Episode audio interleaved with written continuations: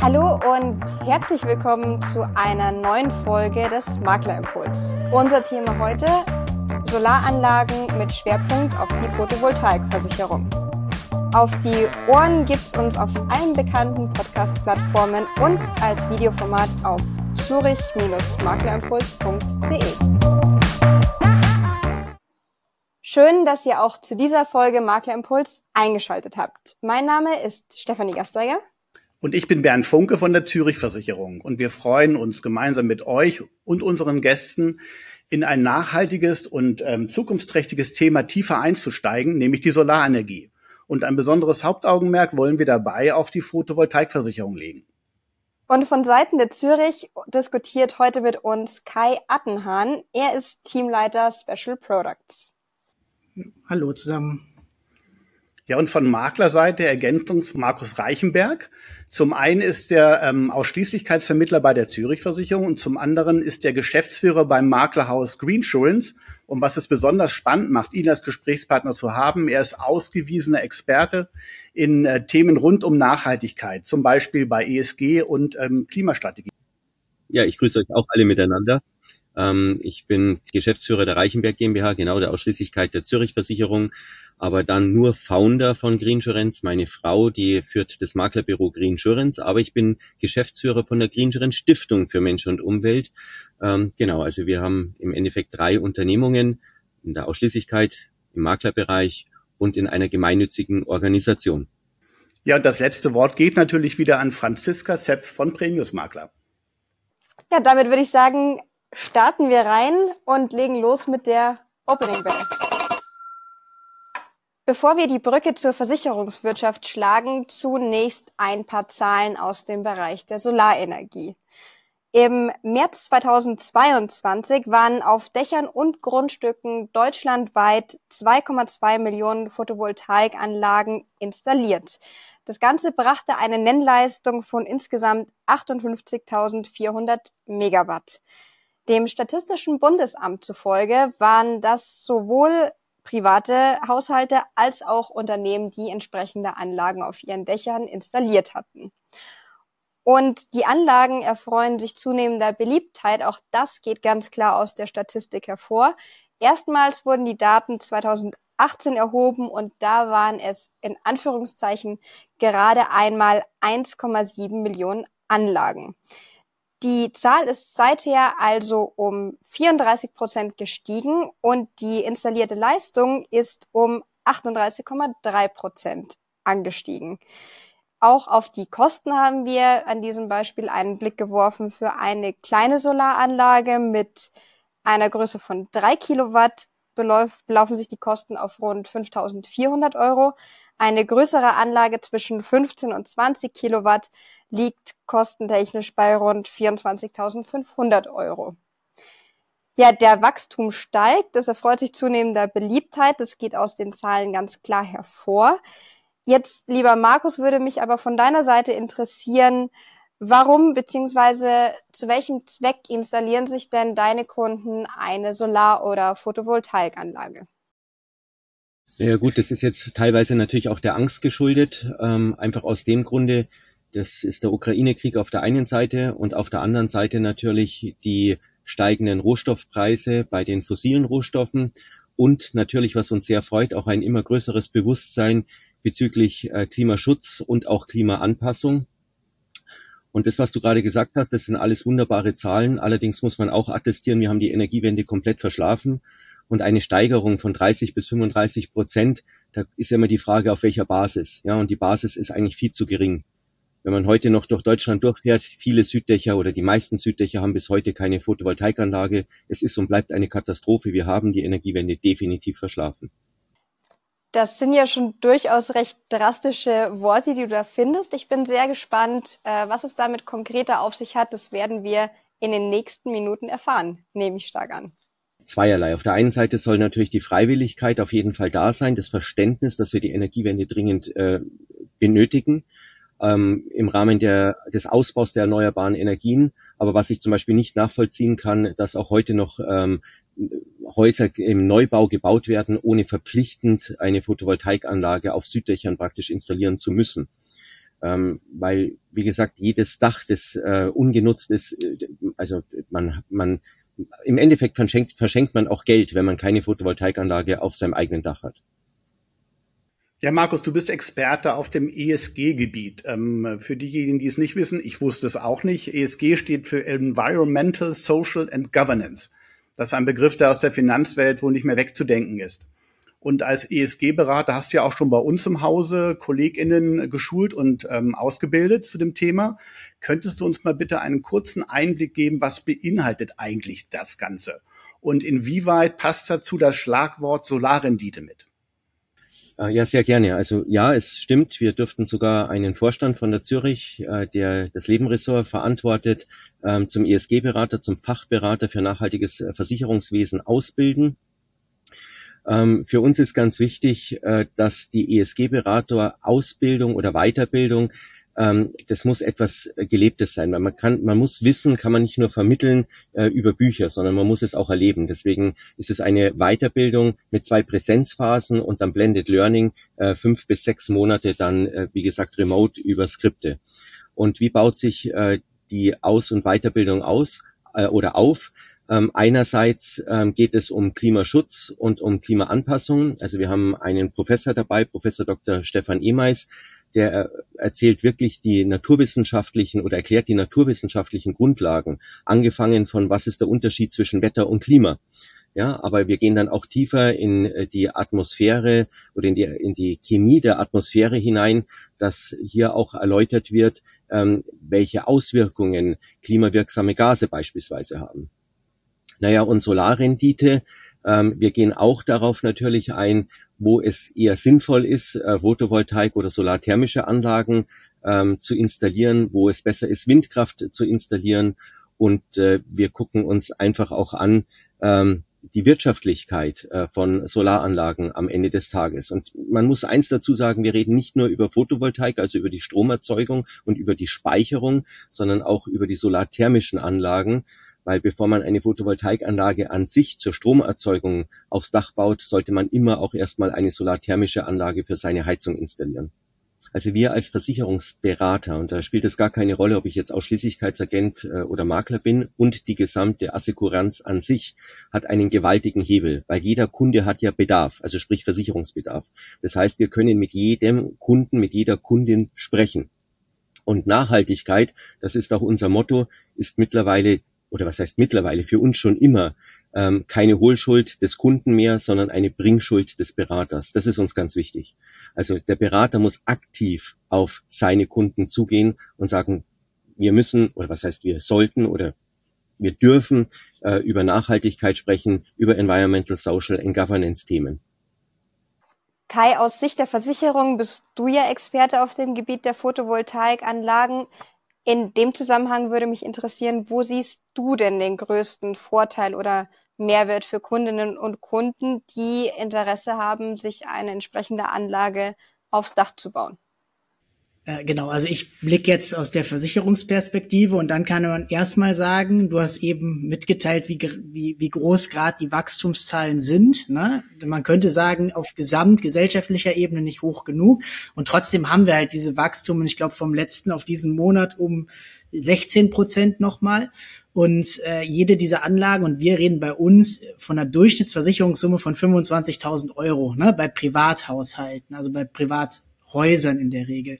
Und wenn wir 25.000 Euro investieren, dann kann man schon mal relativ schnell den Vorteil sehen. Dann ist das eben keine Summe, die ich mal eben, wenn diese Photovoltaikanlage einen Schaden hat oder komplett kaputt gehen sollte, die ich mal eben wieder selber finanzieren kann in der Regel und eben eine neue Anlage baue. Ne? Also das ist eigentlich schon der, der größte Vorteil erstmal die Absicherung der Anlage und das ist bei uns im Produkt eben eine Allgefahrendeckung, dass ich nicht nur die klassischen Gefahren abgedeckt habe, ähm, die in der Wohngebäude klassischerweise dabei sind, also Feuer, Sturm äh, und so weiter, sondern eben auch Ertragsausfall dazu und alles, was wir jetzt nicht äh, in der Allgefahrendeckung ausschließen. Unsere Ausschlussliste ist relativ schmal. Ne? Und dazu kommt natürlich, dass der Preis im Durchschnitt ähm, ja auch nicht so umfangreich hoch ist, dass es sich nicht auf die 25.000 Euro Invest rechtfertigen. Ne?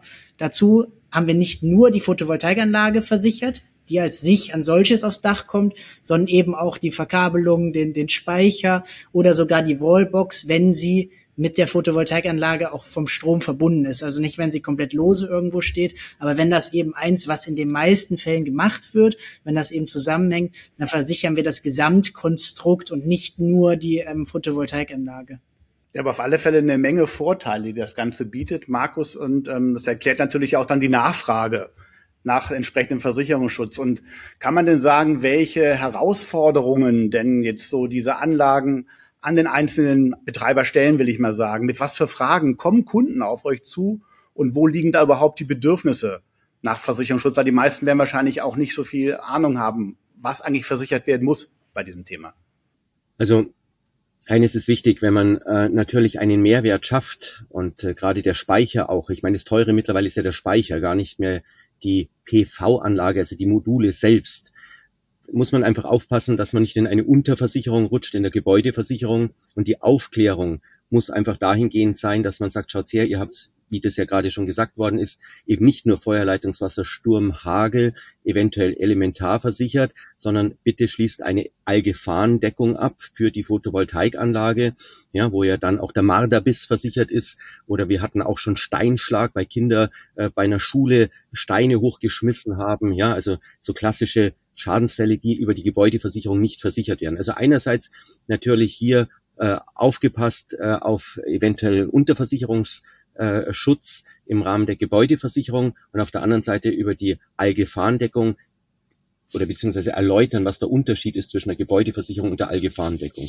Und natürlich auch nicht zu vergessen, die Betreiberhaftpflichtversicherung, gerade dann, wenn die Anlagen, das war früher eher der Fall, heute nicht mehr, äh, gewerblich betrieben werden, um die Umsatzsteuer zu ziehen oder die Mehrwertsteuer zu ziehen.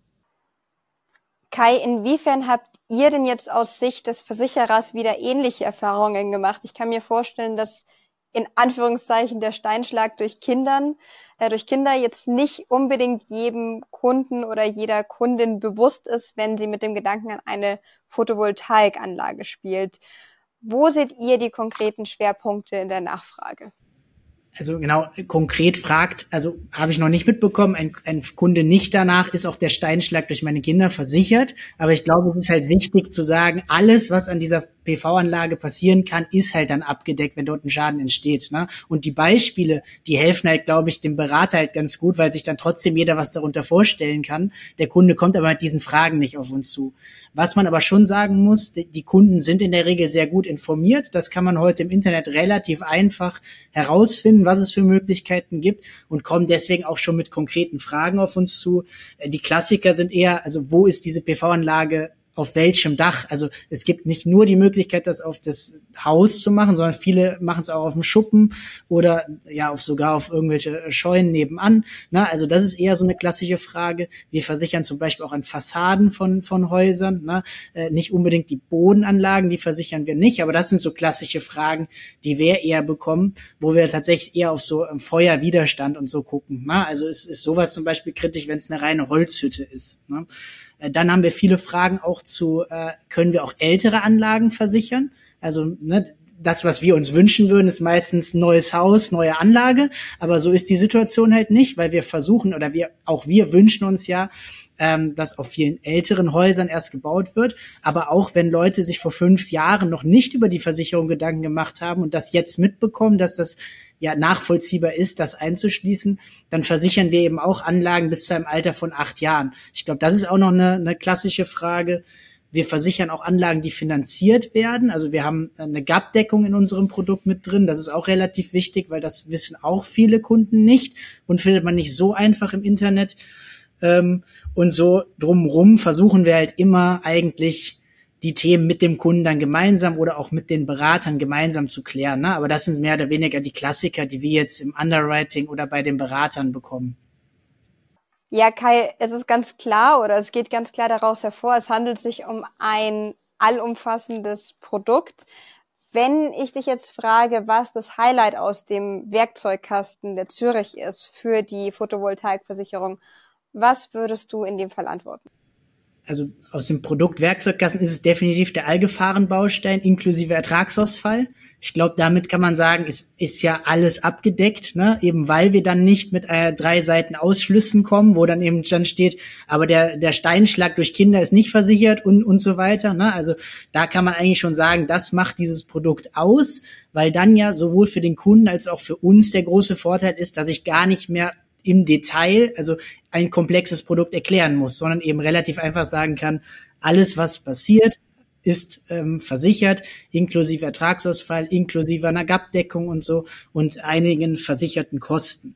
Was wir sonst noch machen können, wenn du sagst Werkzeugkasten, ähm, wir haben auch ein paar äh, und auch das hat der Herr Reichenberg eben angesprochen, ja Kunden, die zum Beispiel über eine klassische Wohngebäude die Grundgefahren abgedeckt haben und gar nicht wissen oder jetzt erst mitbekommen, dass es ja auch darüber hinaus Gefahren gibt, die gerade bei einer PV-Anlage ähm, wichtig wären. Und auch dafür haben wir halt etwas geschaffen, dass man bei uns zum Beispiel alles ausschließen kann, was die Grundgefahren sind. Also wirklich dem Kunden ein Angebot schaffen können, der halt sagt, ich habe das in der Wohngebäude versichert, dort ist Feuer, Leitungswasser, Sturm abgedeckt. Das heißt, wir würden das in unserem Produkt ausschließen und alles darüber hinausgehende äh, einschließen, sodass auch ein Kunde quasi jetzt nicht die Wohngebäude ändern muss bei sich zwingen, sondern sagen kann, okay, wir können diese Ausschnittsdeckung abdecken. Ich glaube, das ist nochmal wirklich auch gut zu wissen. Und ansonsten, äh, ne, also Anlage bis zum Alter von acht Jahren. Wir fokussieren es nicht rein auch auf Direktkunden, also auch für Kooperationen werden wir zum Beispiel, wenn jetzt Firmen auf uns zukommen, die die Solaranlagen vertreiben ne? und auch darüber das direkt versichern können, äh, durch sei es ein Beiblatt oder wie auch immer über einen Gruppenvertrag. Auch sowas können wir anbieten, wenn wir jetzt eher in Richtung was, was wollen vielleicht Firmen auch, wie wollen Firmen, die Solarprodukte verkaufen, ihren Kunden nochmal einen zusätzlichen Service bieten. Also auch sowas ist für uns äh, sehr interessant, wenn es da halt ähm, Nachfragen äh, oder irgendwas geben sollte. Also für mich als Laien klingt das erstmal super, muss ich sagen, was, was da alles an Versicherungsschutz drin ist. Und Markus, aus deiner Sicht, sind das denn auch so die Themen, die die Kunden bewegen, die die Unterschiede in der Absicherung äh, bei den Kunden dann auch machen letztendlich? Ich weiß jetzt nicht genau, worauf du hinaus möchtest mit der Frage. Äh, was, was meinst du mit den Unterschieden? Also wenn, wenn wir jetzt, wie gesagt, wir haben ja diese Allgefahrendeckung, ja. wir haben die anderen Details, die quasi alle mit bei uns mitversichert sind sind, sind Kunden quasi auch ein bisschen vorbereitet drauf, ähm, auf das, was an Versicherungsschutz möglich ist? Oder ähm, sind da vielleicht ganz andere Bedürfnisse da? Ich kann es jetzt nicht genau eingrenzen, was jetzt vielleicht ein, ein Wunsch von einem Kunden wäre in, in Bezug auf die Absicherung. Aber sind das im Prinzip so die Dinge, die man auch dann quasi im Vergleich mit anderen Gesellschaften und mit anderen Angeboten dann entsprechend ziehen kann und sagen, hier, das Produkt ist super und das ist das, was der Kunde auch ähm, entsprechend dann haben möchte. Okay, jetzt habe ich es verstanden, ja. Ähm, klar, ich meine, preissensibel sind die Kunden auf der einen Seite immer, auf der anderen Seite sagen wir ganz klar von der Greenscheren Stiftung auch heraus, ähm, dass wir sogenannte Mehrleistung für nachhaltigen Schadenersatz äh, benötigen, um ein nachhaltiges Versicherungsprodukt am Ende des Tages zu haben. Weil dass der Versicherer auf der einen Seite seine Kapitalanlagen nach ESG beispielsweise äh, anlegt, dass er selber zum äh, nachhaltigen Versicherer im operativen Geschäft wird. Das mag alles wunderbar sein, aber wir brauchen einfach auch eine Produktwelt und da rede ich jetzt nicht nur über die Photovoltaikanlage, sondern ich rede auch über die Hausrat, über die Wohngebäudeversicherung äh, mit sogenannten Mehrleistungen für nachhaltigen Schadenersatz. Und dann sage ich den Kunden schon ganz klar, gerade im Nachhaltigkeitsbereich, ähm, dass, es, dass es eben nicht äh, wie bei Check 24 ist, sondern dass Nachhaltigkeit am Ende des Tages natürlich auch was kosten muss. Also man muss sich schon entscheiden, ob ich jetzt zum Aldi gehe oder ob ich in den Biomarkt gehe.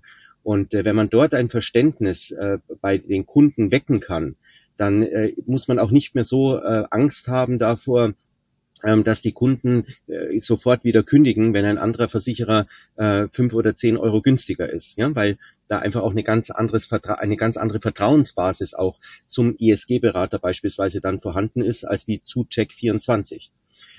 Das Positive natürlich ist, wenn äh, man PV-Kunden hat, das darf man vielleicht auch sagen, wer einen großen PV-Anlagenbestand versichert hat, ähm, so wie auch gerade gesagt worden ist, man versichert dann erst äh, oder Anlagen nicht mehr, die älter wie x Jahre sind, beispielsweise bei der Zürich von acht Jahren. Es ist ein sehr sicherer äh, Versicherungsbestand, weil die Anlagen laufen ja 20, 25, 30 Jahre im Minimum. Das heißt, wenn der Kunde bei dir versichert ist, dann bleibt er auch bei dir. Ich bin ja auch Energieberater und Solateur und ich kenne natürlich sehr viele, die PV-Anlagen bauen, also Solateure beziehungsweise Heizungsbaufirmen oder wirklich spezialisierte Firmen, äh, die Photovoltaikanlagen bauen. Und in der Regel ist es schon so, dass gerade die Anlagenbauer selbst die Kunden sensibilisieren. Und äh, das wäre auch erstmal mein erster Ansprechpartner als Versicherungsmakler, als Ausschließlichkeitsagent zu sagen, ja, klar, die Privatkunden versucht man zu versichern. Auf der anderen Seite würde ich insbesondere auch an die Heizungsbauer herangehen, weil die haben nämlich ein großes Problem. Die bauen die Anlage, und wenn Sie die Anlage bauen, dann ist der, das, die, also das Risiko liegt erstmal beim Heizungsbauer selbst. Das können Sie ja über eine sogenannte Montageversicherung bis zur Endabnahme lösen. Aber sobald dann die Anlage endabgenommen ist, geht ja das Risiko auf den Endkunden, also oder auf die Kunden dann über. Wenn aber die Anlage noch nicht vollständig bezahlt worden ist und es kommt dann in dieser kurzen Zeit zu einem Schaden, dann besteht kein Versicherungsschutz. Und deswegen macht es natürlich schon sehr viel Sinn, dass gerade der Anlagenbauer äh, mit dem Kunden am Ende des Tages spricht und sagt, bitte schließe sofort eine Allgefahrendeckung ab, damit dann ein, ein nahtloser Übergang ist von der Montageversicherung dann über die PV-Allgefahrenversicherung. Markus, wenn ich das jetzt richtig raushöre und vielleicht können wir da unseren Zuhörerinnen und Zuhörern direkt einen Tipp an die Hand geben, welche Zielgruppe hier besonders attraktiv ist, dann scheint ja noch gerade bei den Gewerbekunden eine Lücke zu bestehen. Liege ich da richtig? Ja, ob jetzt eine große Lücke besteht, weiß ich nicht, aber ich denke, man kann gerade ähm, hier punkten, wenn man äh, hier sich einfach sehr gut auskennt und sagt, ich habe das richtige Produkt für dich, lieber Firmenkunde, der Solaranlagen baut. Definitiv. Ich würde jetzt mal die These aufstellen anhand eurer letzten Antworten im Verlauf des Gesprächs, dass es sich hier durchaus um einen sehr wichtigen, aber auch nach wie vor noch Wachstumsmarkt handelt. Genau, äh, gerade hinsichtlich der Produktentwicklung, lieber Kai, zunächst mal an dich die Frage, würde mich interessieren, wo sind denn die Ansatzpunkte für die Weiterentwicklung und was ist deine Prognose für die Zukunft in dieser Hinsicht? Also ich glaube, der Wachstumspfad bleibt hoch, ne? Und ich glaube, wie Herr Reichenberg auch, dass das Wachstum auf dem hohen Niveau eher sogar noch steigen wird, ne? Weil Neubauten ist, glaube ich, gerade eher ein schwieriges Thema, aber es gibt genügend Bestandsbauten und es kommen immer mehr Firmen auf den Markt, die aktuell auch Solarpanel herstellen und so. Also ne, ich glaube, da wird es tatsächlich viel, viel größer jetzt noch werden. Das heißt, der Wachstumspfad bleibt gleich. Ich hatte jetzt die Zahlen von März gesehen, wo man eben sagt, allein zum Vormonat waren 16 Prozent äh, Steigung ne, der, der Anlagen. Und wir haben ja eher das Problem, dass vielleicht die Nachfrage noch sehr hoch ist, aber dass man aktuell gar nicht die Verfügbarkeit der Handwerker bekommt. Und da glaube ich oder hoffe ich auch, dass sich das eher noch normalisieren wird und dass sich dadurch der Wachstumstrend, der wird sich die nächsten Jahre weiter halten. Und wir sehen das Thema jetzt aber auch nicht rein auf Photovoltaik, und ich glaube, da wird Herr Reichenberg mir auch zustimmen, sondern wir sehen das ganze Thema Nachhaltigkeit eigentlich oder die gesamte Wertschöpfungskette. Ne? Also in Richtung Solarthermie wurde eben schon angesprochen, aber eben auch das Thema äh, Wärmepumpen oder, oder Balkonkraftwerke, äh, Wallboxen. Also eigentlich das gesamte Thema Nachhaltigkeit wird sich ändern. Und da sehen wir ja aktuell schon, wie volatil der Markt eigentlich ist. Und da muss man eigentlich Augen und Ohr offen halten auf die Trends, wie sich das gerade entwickelt, welche Firmen kommen auf den Markt und bieten auch neue Möglichkeiten an. Und da sehe ich jetzt eher, glaube ich, den Fokus. Also für PV-Anlagen würde ich sagen, haben wir ein sehr, sehr gutes Produkt. Das wird sich auch noch mit es wird Anpassungsbedarf haben, je nachdem, wie die Nachfrage sich entwickelt, aber das Produkt mit Allgefahren und so bleibt, glaube ich, auch in den nächsten Jahren gut. Also den Trend sehe ich eher in Richtung anderer Nachhaltigkeitsfelder. Ich tue mich mit dem Wort Trend schwer, weil es ist kein Trend, es darf gar kein Trend mehr sein, es ist eine Notwendigkeit. Ich kann nur noch mal betonen, ähm, wer die Zahlen und Fakten kennt, die, Naturwissen, die naturwissenschaftlichen Zahlen und Fakten, ja, also wer beispielsweise die CO2-Kurve, die sogenannte Keeling-Kurve von Mauna Loa sich anschaut oder unsere Klimaurpunkt-Info sich mal anguckt, ja, da mache ich gerne auch ein bisschen Werbung dafür, ähm, wie lange wir noch Zeit haben, bis die 1,5 Grad Grenze des Pariser Klimaabkommens überschritten wird, beziehungsweise die 2 Grad Grenze. Und bitte, das ist kein Ziel, sondern das ist eine Grenze. Und äh, die 1,5 Grad Grenze, die ist dieses oder spätestens im Jahr 2027 erreicht. Das heißt, wir haben wirklich ein großes Problem. Und ähm, wenn man auch so ein bisschen durch Europa durchfährt, dann sieht man ja, wir in Deutschland, wir tun viel. Wir tun zu wenig, aber andere Länder machen leider noch weniger wie wir in Deutschland. Und ich denke gerade äh, Made in Germany, ja, also wir, die immer vor auch gedacht haben, haben hier eine Riesenchance, auch wirtschaftlich gesehen, zu sagen, wir sind Vorreiter und bleiben auch Vorreiter in der Energiewende. Wir dürfen uns das nicht mehr wegnehmen äh, von äh, ja von Ländern wie, wie China oder auch Amerika. Wir müssen einfach unsere Hausaufgaben hier selbst im Land machen und versuchen, die Energiewende so schnell wie möglich maximal schnell umzusetzen. Ja, und es stellt sich jetzt ein bisschen die Frage, die Entwicklung geht ja immer schneller, auch in der Entwicklung dieser Anlagen. Ähm, die Frage würde ich gerne euch beiden auch stellen. Wie rüstet ihr euch quasi für diese neuen Entwicklungen ähm, von, von Seiten der Beratung her und von Seiten halt des, der Produktentwicklung her? Vielleicht, Markus, dass du kurz ein Statement bitte geben könntest. Also ich möchte behaupten, dass bei sehr vielen unserer Beratungen selbst, und ich möchte hier wirklich nicht differenzieren zwischen Maklertätigkeit und Ausschließlichkeitstätigkeit. Und ich wiederhole auch hier nochmal, es ist eine Bringschuld äh, vom Berater und keine Hohlschuld vom Kunden. Wenn man in dieses Gespräch oder wenn man in das, in das Thema Nachhaltigkeit oder Energiegewinnung, erneuerbare Energien äh, einsteigt, ja, man muss natürlich dann fit sein, um dieses Gespräch auch führen zu können. Wenn man aber dann fit ist, dann ähm, öffnen sich wirklich sehr, sehr viele Türen. Man, ähm, man, man erhält auch einen Vertrauensvorschuss, definitiv. Und ähm, ich möchte schon behaupten, dass wir über unsere Beratung der letzten 15 bis 20 Jahre es erreicht haben, dass wir viele Kunden nicht nur Versicherungen vermittelt haben, sondern es auch geschafft haben, dass Kunden auf Grundlage unserer Beratung äh, sich Gedanken gemacht haben, ihr Haus saniert haben, gedämmt haben, eine neue Heizung eingebaut haben oder halt dann äh, entsprechende solarthermische Anlagen oder Photovoltaikanlagen installiert haben. Ja, also man muss es den Kunden vielleicht auch ein bisschen schmackhaft machen, wenn man mit ihnen redet. Also wichtig ist, dass man auch offen ist als Berater eben für diese Themen. Ich denke mal, dass da noch einiges auch möglich und zu tun ist halt um, dass, dass jeder Kollege das wirklich so sieht und da wirklich auch eine große, große Chance für die Zukunft und eine große Notwendigkeit für die Zukunft sieht. Ne? Und das wird sich auch in die Produktentwicklung wahrscheinlich dann so entsprechend einwirken. Ne? Also ich möchte mal auch mal ganz kurz aus dem Nähkästchen plaudern. Ich behaupte, dass über 50 Prozent unserer Beratungstätigkeit gar nicht mehr die echte Versicherungsberatung ist. Das heißt, man braucht mehr Zeit. Aber wie gesagt, man bekommt dann einen Vertrauensvorschuss und einen Bonus und die Kunden bleiben sehr lange dann äh, im Maklerhaus oder in der Ausschließlichkeit und kündigen halt nicht sofort, weil sie wissen, was sie am Berater haben. Ja, und äh, das kann man nicht hoch genug einschätzen.